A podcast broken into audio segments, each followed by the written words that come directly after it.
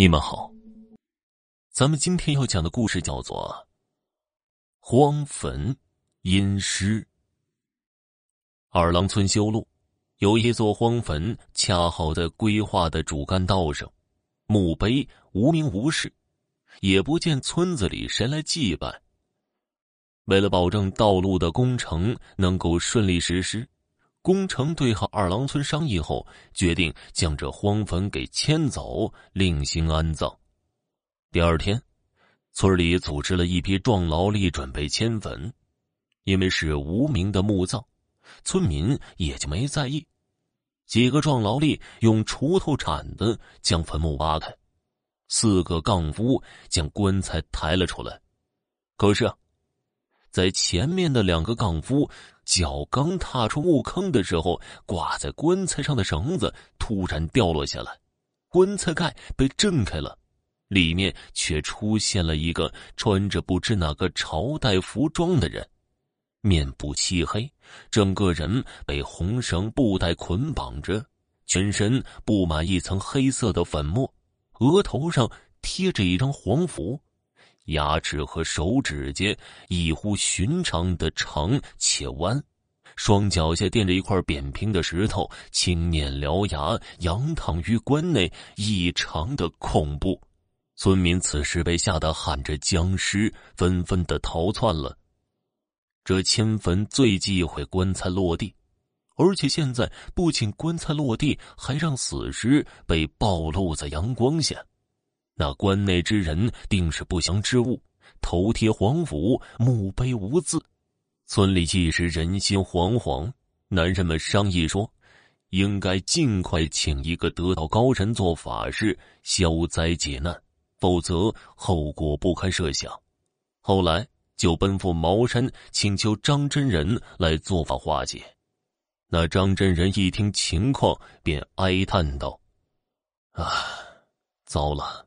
死而不腐，阴气未散，这是阴尸啊！就是尚未变异为僵尸，速速带我前往，否则尸变后就不那么容易对付了。张真人一到此处，见棺内的那具阴尸身上已经慢慢的出现白毛，指甲已长到了七八寸长，大惊失色。这阴尸有变白凶的征兆。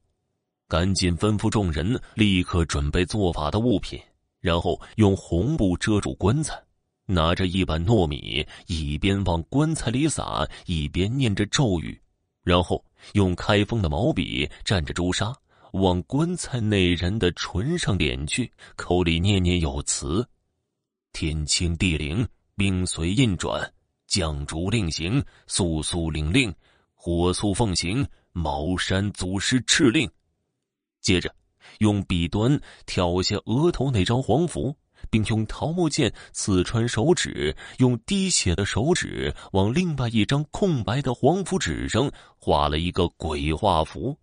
另外，焚香燃烛，扎了四十九对童男童女的纸人，黑狗血一盆祭祀。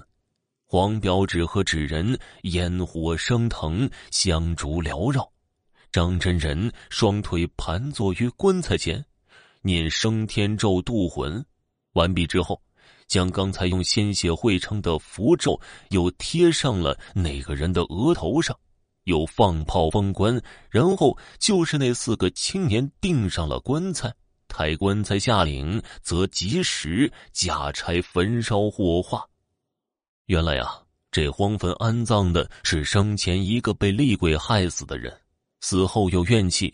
为了防止这人也变成厉鬼，就用红绳给绑上了，石头垫于双脚之下，把这地气给隔开了，再撒上一层糯米，打清真入葬。那个人身上黑乎乎的粉，就是当初的糯米，所以过后许多年都无异常。此番修路迁期坟茔，村民不注意，将他的棺盖给掉落，见了太阳了。阴尸骤变，张真人在其尚未伤人的时候就施法将其火化，才确保了村民的平安。听众朋友，本集播讲完毕，感谢您的收听。